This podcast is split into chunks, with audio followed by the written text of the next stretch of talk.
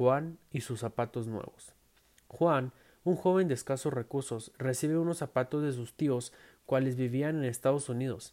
Estos zapatos muy pocas veces se los ponía, por miedo a que estos se dañaran. Un día como cualquier otro, se encontraba Juan y sus amigos jugando fútbol en un parque, cuando de pronto unos bravucones aparecen y empiezan a acosarlos. Golpean a Juan y del enojo les dice Iré por mis zapatos nuevos y ya verán. Juan, enojado, corre a su casa y se pone sus zapatos nuevos.